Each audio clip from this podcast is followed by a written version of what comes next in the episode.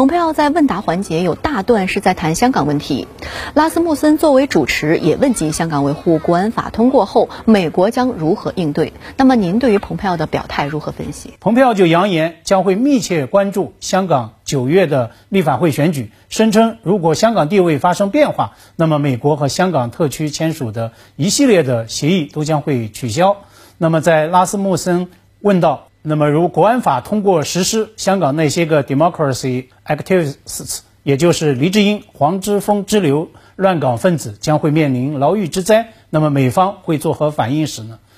蓬佩奥他谈了两点：一是他作为中情局前局长惯用的“我们撒谎、我们欺骗、我们盗窃”的伎俩，向所谓香港人民，也就是乱港派喊话，继续搞煽动。那么，其二就是拿美方通过的所谓涉港法案来说事儿。扬言要对涉港事务相关的决策者来实施制裁，但是呢，我们也知道，港区维护国安法它之所以会成为十四亿中国人的全民意志，之所以成为共和国涉港治理体系和治理能力现代化的制度建设的紧迫所需，一个很重要的诱因就是外部势力对香港事务的严重干预，已经到了肆无忌惮的疯狂地步。那么，蓬佩奥的讲话叫嚣。无疑是最新的见证，也要在这里奉劝黎智英之流，别再幻想什么中情局是我们撑下去的唯一理由了。如果蓬佩奥的空头许诺能管用，为什么他手下的那些个驻外大使们都在质疑这位美国头号外交官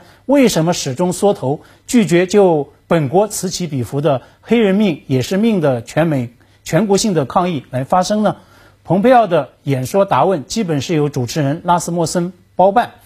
只给了会场观众一个提问机会，但是呢，恰恰是这个提问砸了蓬佩奥的场。拉斯莫森宣读的唯一观众提问是：欧洲朋友和盟国们都意识到，因为美国自身国家机构和民主原则缓慢而且危险的溃败，美国呢已经成为 a threat to democracy，成了所谓的民主威胁。那么你对此有感知到吗？蓬佩奥人权和自由口号喊得山响，他不是鼓吹拉拢欧洲做选项吗？今天一场空前规模的中欧高级别视频峰会成功进行，这呢无疑是欧洲对蓬佩奥式忽悠的一个响亮的回应。